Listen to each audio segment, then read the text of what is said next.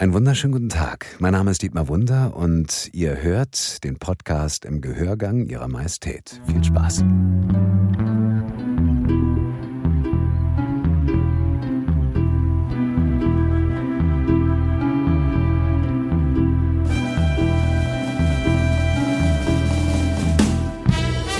Im Gehörgang Ihrer Majestät, der deutschsprachige James Bond Podcast mit Neuigkeiten, Reiseberichten und Hintergründen aus der Welt von 007.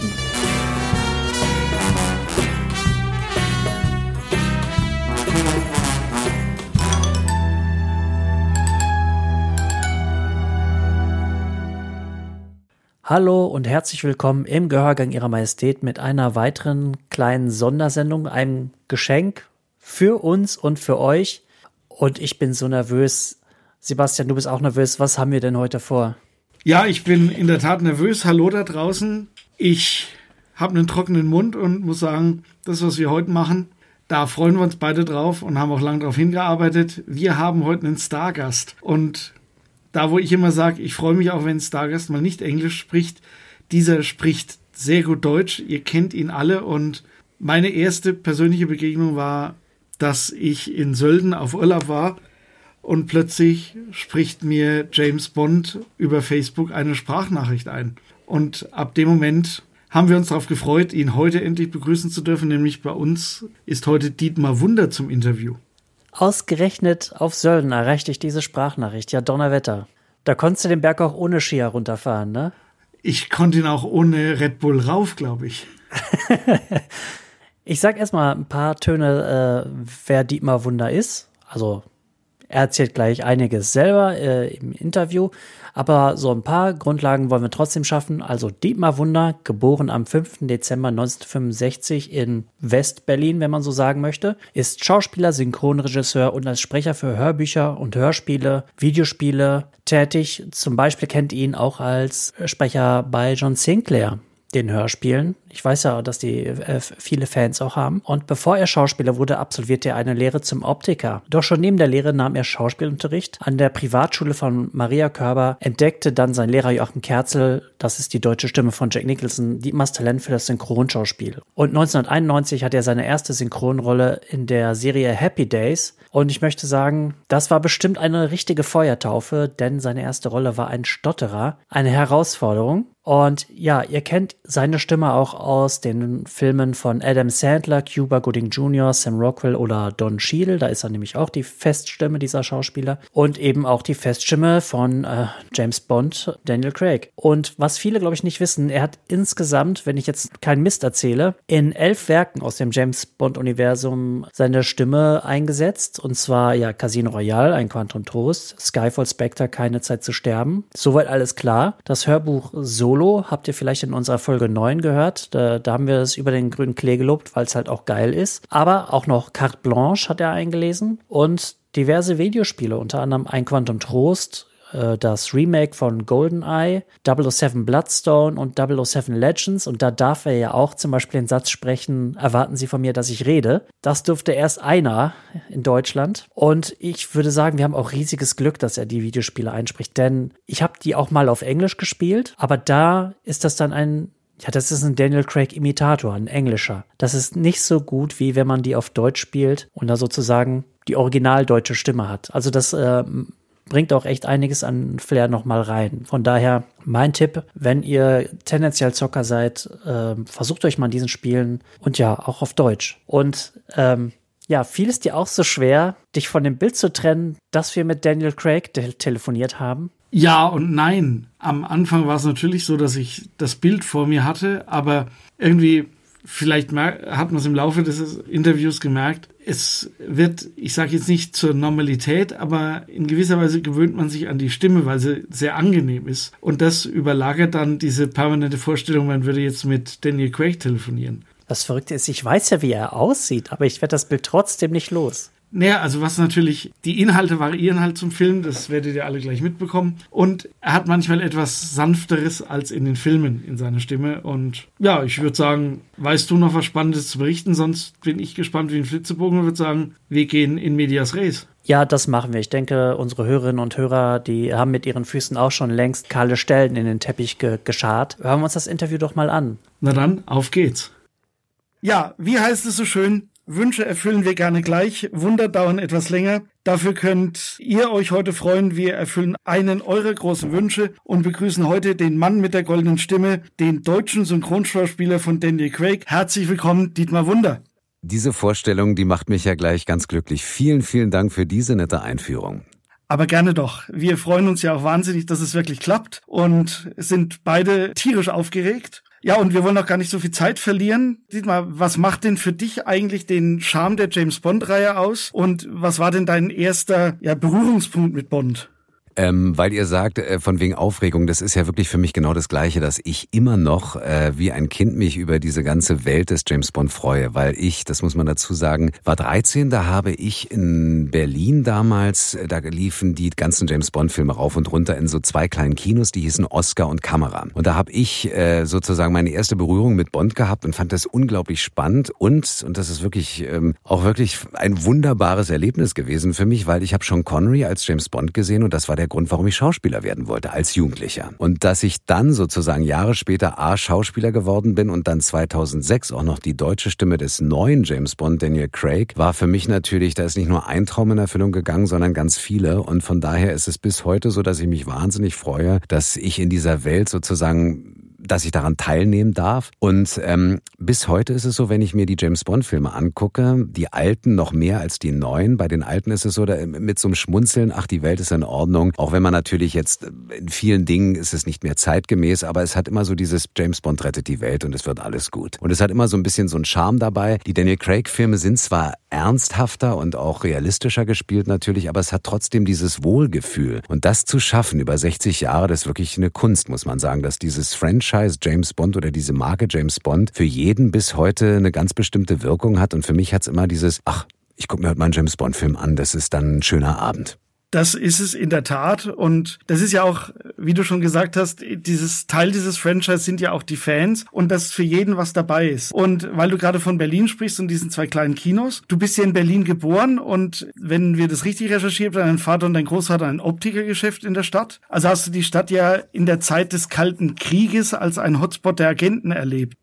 Äh, Im Grunde genommen, das stimmt, habt ihr recht. Also ich bin in Westberlin aufgewachsen und habe damals nach dem Abitur erstmal eine Optikerausbildung gemacht. Also das jetzt mal rein beruflich gesehen, weil mein Urgroßvater 1905 Optiker Wunder gegründet hat. Mein Großvater hat es dann weitergeführt und mein Vater dann in dritter Generation. Und ich habe mich erstmal in diese Welt sozusagen ja des Optikerdaseins jetzt beruflich entwickelt, weil ich mich noch nicht getraut habe, 100 oder hatte damals äh, hundertprozentig in die Schauspielerei einzusteigen. Auf das Thema Agenten zu sprechen zu kommen oder zu spre darüber zu sprechen, das, das stimmt, das schwebte natürlich schon in Berlin irgendwie mit, weil West-Berlin und dann die Mauer und, und dann die äh, Klinikerbrücke, Brücke der Freiheit und sowas alles, das hatte natürlich immer so eine, das schwebte in unseren Geschichten mit, ja. Und ähm, dass ich jetzt allerdings wirklich jetzt das als Schmelztiegel des, des Geheimdienstes empfunden habe, Berlin, das war nicht der Fall, weil dazu war Berlin einfach für sich genommen diese Insel, in der ich ganz viel Spaß hatte, ja, oder auf der ich ganz viel Spaß hatte. In der Stadt Berlin hatte ich viel Spaß und habe mich dann mehr und mehr orientiert, natürlich auch nach dem Optiker-Dasein in meine Richtung des Schauspiels. Und wenn man so will, hat, sie, hat mich Berlin mit dem Geheimdienst dann nachher 2006 eingeholt, indem ich dann die deutsche Stimme von James Bond wurde.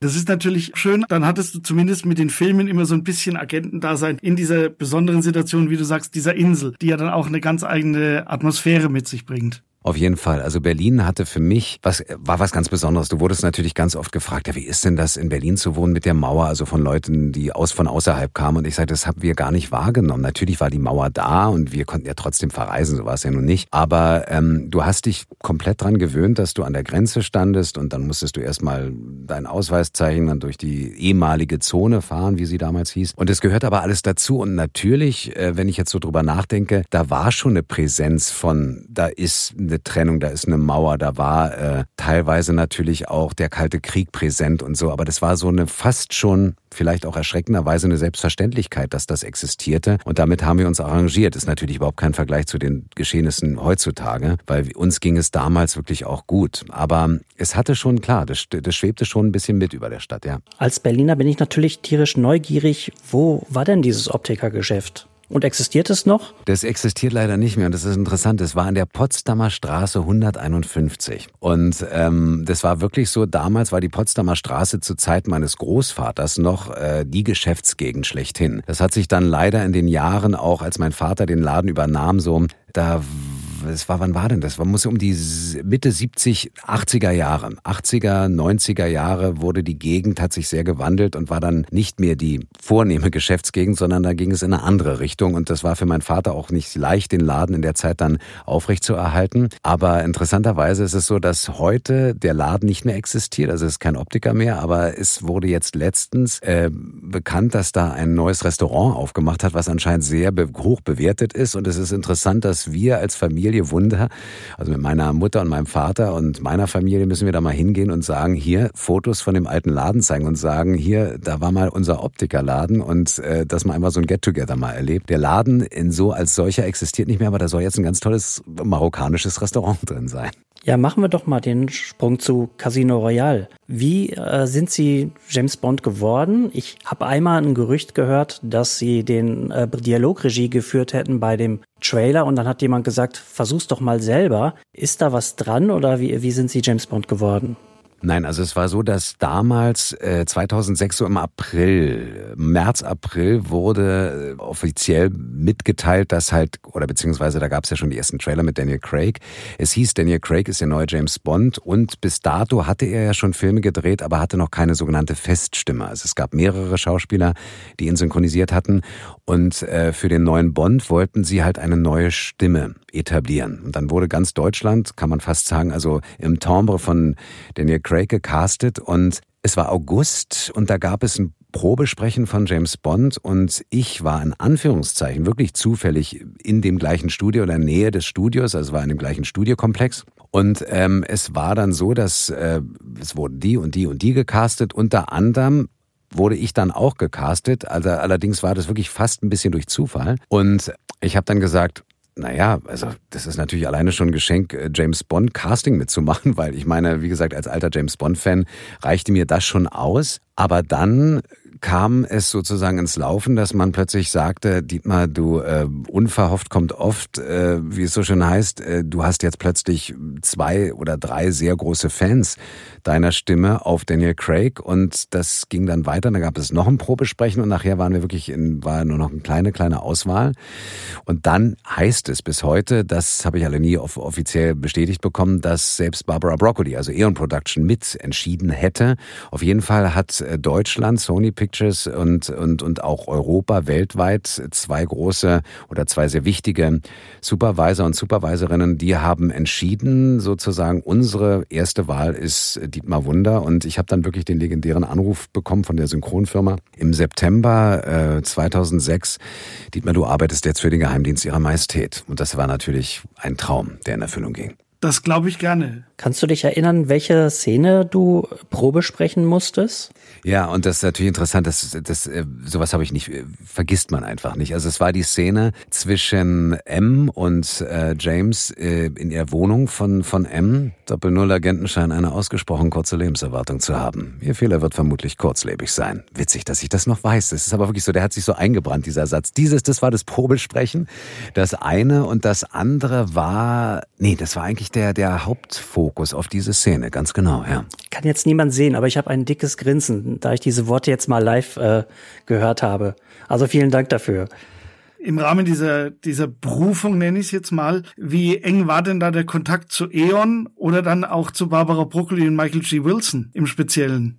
Also wir haben jetzt in dem Falle mit dem Synchron oder beziehungsweise wir hatten engen Kontakt zu der jeweiligen Verleihfirma. In dem Falle war es ja, am Anfang waren Sony Pictures, Sony Columbia Pictures und dann war es ja beim letzten Film Universal. Zu diesen Produktionsfirmen hatten wir engen Kontakt. Ich selber hatte jetzt zu Eon Production leider keinen Kontakt, weil es meistens ja so ist, dass der Film an sich vom Verleiher des jeweiligen Landes dann betreut wird und von daher war so die unmittelbare Begegnung mit Eon Production nur marginal so, dass ähm, ich ich persönlich jetzt nicht mit denen geredet habe, aber der Originalverleih, also der deutsche Verleih, hat dann äh, schon mit Eon Production abgesprochen, auch alleine schon von der, von der Übersetzung her, die Buchredigierung und sowas alles, das wurde schon abgesprochen und was halt äh, erlaubt ist und was nicht erlaubt ist, ähm, von wegen Freiheiten und sowas, das war da. Aber dass ich jetzt mit Barbara Broccoli oder Michael G. Wilson zusammen essen gegangen bin, hat leider noch nicht stattgefunden. Okay, das steht also noch auf der Liste. Das genau. Und wie ist es jetzt mit deinem, sage ich mal, visuellen Pendant Daniel Craig? Hast du den kennengelernt oder wurde der dir sozusagen mal vorgestellt oder du ihm? Wir haben uns indirekt kennengelernt auf der Premiere von Spectre, ähm, haben wir gemeinsam auf dem roten Teppich nebeneinander gestanden und Fotos äh, gemacht oder beziehungsweise es wurden Fotos gemacht und haben wir haben Interviews gegeben. Aber da war die Zeit so eng getaktet, dass wir leider nicht miteinander groß reden konnten. Also auch da ähm, ein gemeinsamer Martini, das steht noch aus. Das müssen wir noch mal zusammen trinken. Danach klingt es fast. Ja, mit mir hat er auch nie geredet. Er hat mich ignoriert am roten Teppich, leider. Ja, echt? Ja, steht also auch noch aus. Er hat allen ein Autogramm gegeben, die neben mir standen, nur mir nicht. Ich habe irgendwas ganz falsch gemacht. Das ist gemein, das tut mir leid. Auch das steht da noch aus für dich. ja, mal sehen. Und weil du gerade über Freiheiten gesprochen hast, kann es denn dazu kommen, dass nachdem der Film für die Dialogregie übersetzt wurde, in Absprache dann relativ spontan überlegt werden kann, einen Satz umzuschreiben oder gar anders zu, zu spielen? Gibt sowas? Und wenn ja, was kam da schon vor?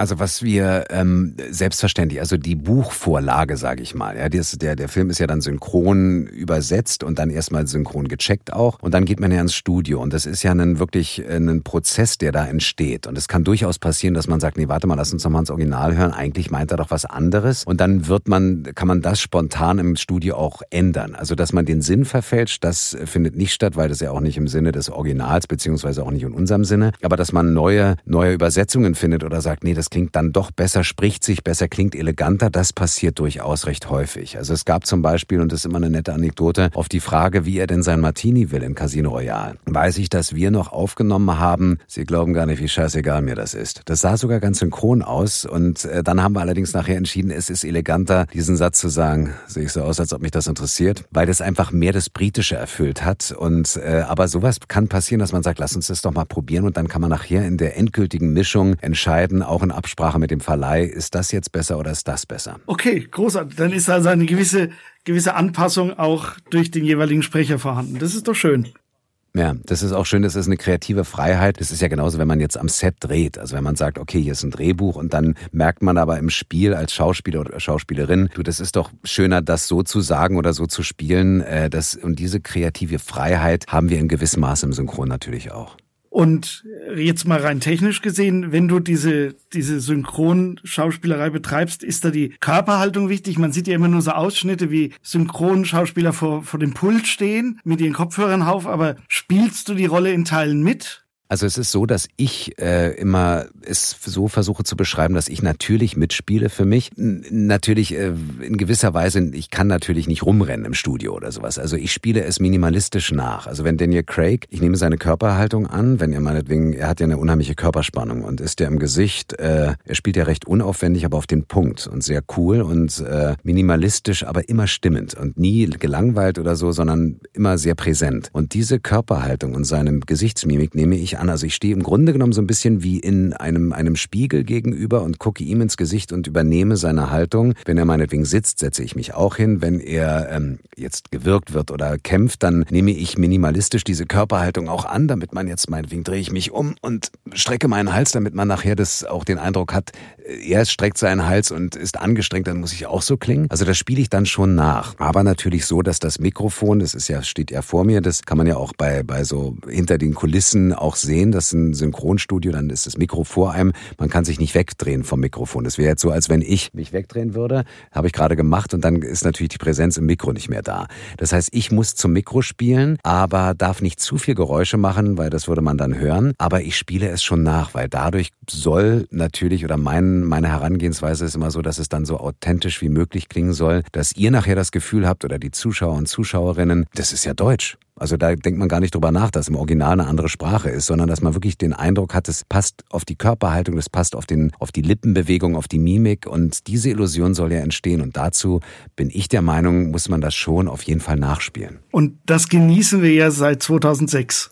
Kommen wir mal von der körperlichen Arbeit zur, zur geistigen Vorarbeit, die man ja auch leisten muss. Wie erschließt man sich A, den Charakter James Bond? Du bist ja aufgewachsen mit Sean Connery und ein Fan der Bücher. Und dann kommt da einer um die Ecke, der macht's ganz anders. Wie, wie erschließt man das für sich? Also da ist es wirklich so, dass ich das Original als Vorbild nehme. Also egal, wen ich jetzt synchronisiere und am Beispiel von Daniel Craig ist es so, dass ich sehe seine, was ich eben beschrieben habe, seine Körperhaltung und seine direkte Art und äh, auch dieses öfter auch eher brutale, dann aber auch wieder sehr emotionale. Und dann äh, verlasse ich mich wirklich äh, auf seine Art zu spielen und übernehme das dann von meiner Körperhaltung, von meinem Schauspiel her. Das heißt, dass ich jetzt gar nicht so sehr gedacht habe, oh, der spielt aber ganz anders als Sean Connery, als Bond, sondern er ist für mich in dem Augenblick mein Vorbild, mein Spiegelbild, was ich dann nachspiele. Und dass ich dann jetzt für mich persönlich sage, oh, jetzt gucke ich mir mal meinen Pierce Brosnan-Film an, weil ich den auch toll fand als Bond. dann ist es nicht so, dass ich, während ich dann sozusagen Daniel Craig spiele oder James Bond spiele auf Deutsch, an Pierce Brosnan als Vergleich denke, sondern ich nehme wirklich das, was jetzt die Vorgabe von Daniel Craig ist, als mein Status quo, dass ich dann sozusagen so authentisch wie möglich nachspielen möchte.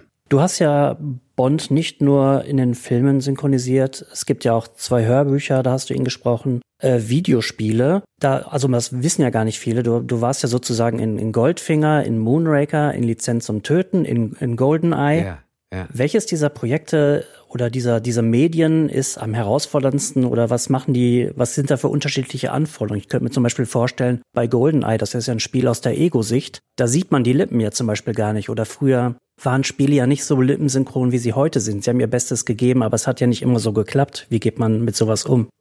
Also für mich ist es so, dass ich wirklich äh, selbst jetzt bei den alten Titeln hatte ich für mich als James Bond immer Daniel Craig vor Augen. Also ich habe dann wirklich so gedacht, okay, wie würde Daniel Craig es spielen? Habe mich an seine Körperhaltung, an seine Art zu spielen halt äh, erinnert und habe das für dieses Videospiel umgesetzt und dadurch entstand für mich dann auch die Welt, dass ich sage, okay, wie würde er das jetzt spielen? Wie würde ich es dann nachspielen? Ähm, schwer würde ich es nicht beschreiben. Ich würde es eher so beschreiben, es ist dann eine, äh, wirklich eine Vorstellungsarbeit im Kopf, genau wie bei den Hörbüchern. Auch da war mein James Bond immer Daniel Craig. Und ähm, ich habe dann aus der Perspektive im Kopf diesen Film erschaffen, was dann meinetwegen das Buch äh, Carte Blanche äh, zum Beispiel vorgegeben hat von der Geschichte, aber hatte dann wirklich immer, als wäre es jetzt Daniel Craig, der diesen diese Geschichte äh, im Film umsetzen würde. Und ähm, schwerfallen tut mir das nicht. Es ist eher eine Vorstellungsarbeit, die stattfindet. Jetzt rein von der Konzentration her würde ich sagen, ist ein Hörbuch einzusprechen oder aufzunehmen, ist äh, von einer Art mit Sprache umgehen oder als Schauspieler zu sprechen oder mit Sprache zu arbeiten, das anspruchsvollste, weil die Konzentration sehr hoch sein muss. Man liest ja die ganze Zeit etwas vor, kreiert ja sowohl die Atmosphäre, also das Filmset, die Landschaften, die momentanen Situationen, als auch den Dialog und die Action-Szenen. Das heißt, man ist ja im Grunde genommen Schauspieler, Regisseur, Setdesigner und Komponist in einem als Hörbuchinterpret. Und äh, das ist, würde ich sagen, das Herausforderndste oder vielleicht auch das anstrengend nicht, aber es ist schon eine hohe Konzentration, dass das erfordert. Beim Videospiel wiederum ist es so, da gibt es ja oft englische Vorgaben vom Ton her, ohne dass man meinetwegen ein Gesicht oder ein, ein, eine, eine Figur sieht. Und da muss man das aus zeitlichen Gründen oft an das Original, ans Englische anpassen. Da ist vielleicht die Konzentration oder das Anspruchsvolle, dass man sagt, man muss im Timing bleiben, von der Interpretation des Originals das abnehmen, was man im Deutschen dann umsetzt. Wenn man frei ist und noch keine englische Vorlage hat, dann wird man ja, äh, steht dann meinetwegen eine Situationsbeschreibung. Das heißt, die Vorstellungskraft ist da gefordert. So würde ich es vielleicht am ehesten beschreiben. Wir haben ja einen gemeinsamen Bekannten in der Synchronbranche. Das ist jetzt eine kleine Überraschung. Äh, ich grüße an dieser Stelle Hendrik. Der hat mir mal erzählt, dass es mittlerweile bei Blockbustern teilweise so ist, dass man als Synchronschauspieler wirklich nur noch die Münder sieht und dass der Rest des Bildes irgendwie geschwärzt ist, damit man kein Geheimnis verraten kann. Ja. Wie hat sich das von Casino Royale zu No Time to Die verändert, wo es ja wirklich ein Geheimnis zu verraten gab?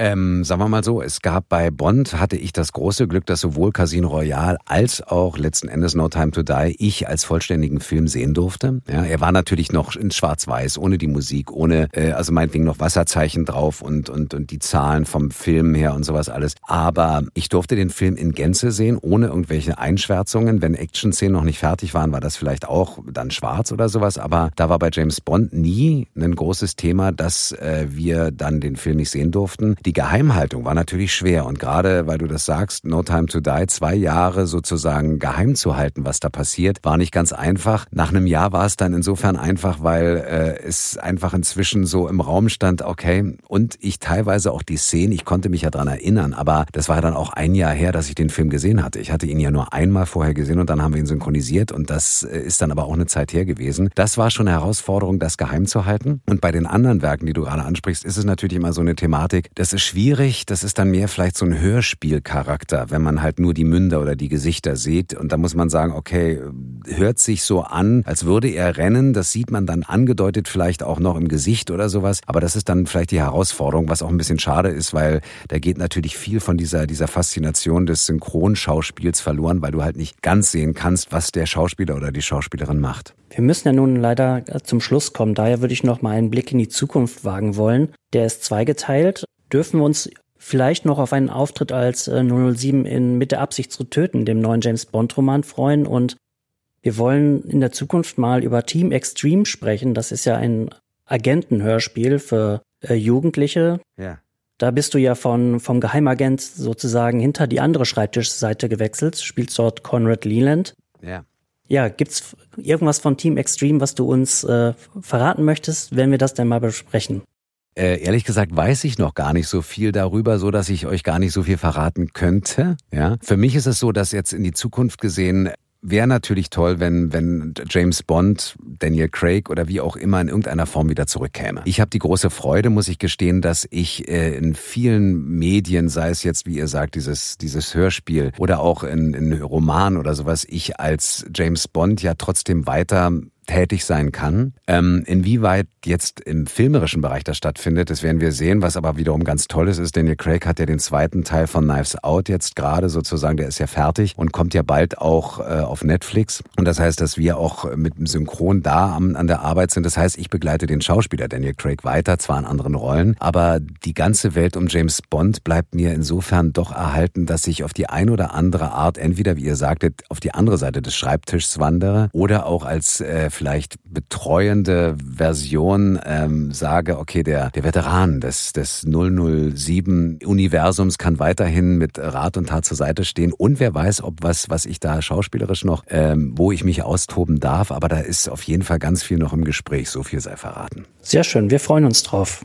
Sehr, also ich mich auch. Also ich liebe diese, diese, diese Figur. Die ist ja auch wirklich über 16 Jahre, wenn man so will, äh, ein Teil von mir geworden und bleibt bei mir auch immer. Und ich freue mich heute immer noch wie am Anfang und auch wie als Jugendlicher, dass ich mit dieser Rolle oder dass ich daran teilnehmen darf. Ja, ja dann bedanken wir uns recht herzlich, dass du uns einen großen Einblick in diese Welt gegeben hast. Sehr, sehr gerne. Dann schicke ich euch ganz liebe Grüße. Alles Gute vor allem. Ja. Dankeschön. Alles Gute euch, ja. Dir auch. Dankeschön. Danke. Danke. Tschüss. Tschüss. Bis dann. Tschüss.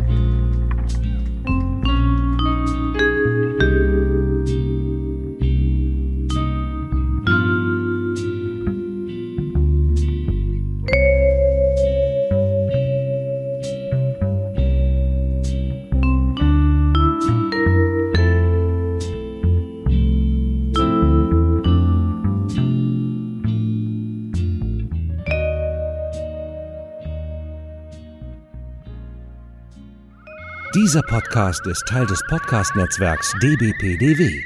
Die besten Podcasts der Welt.